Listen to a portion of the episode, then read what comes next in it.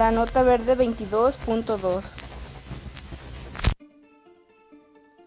Bienvenidos. El día de hoy les tenemos preparadas una nota rosa. Hoy hablaremos del COVID-19.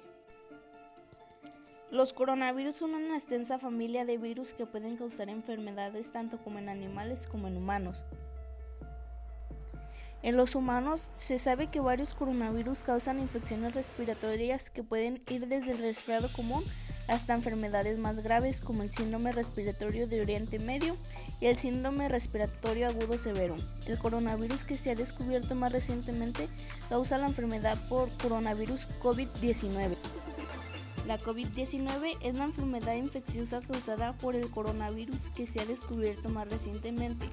Tanto el nuevo virus como la enfermedad eran desconocidos antes de que estallara el brote en Wuhan, China, en diciembre de 2019. Los síntomas más comunes de la COVID-19 son fiebre, cansancio y tos seca. Algunos pacientes pueden presentar dolores, congestión nasal, rinorrea, dolor de garganta o diarrea. Estos síntomas suelen ser leves y aparecen de forma gradual.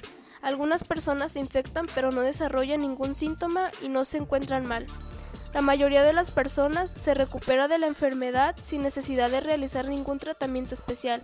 Alrededor de una de cada seis personas que contraen la COVID-19 desarrolla una enfermedad grave y tiene dificultad para respirar.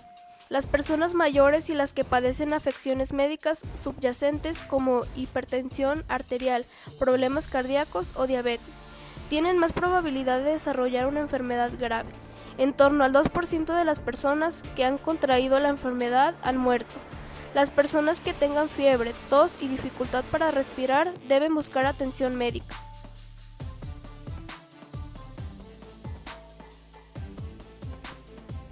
Quédate en casa lo máximo posible. Mantén el distanciamiento social.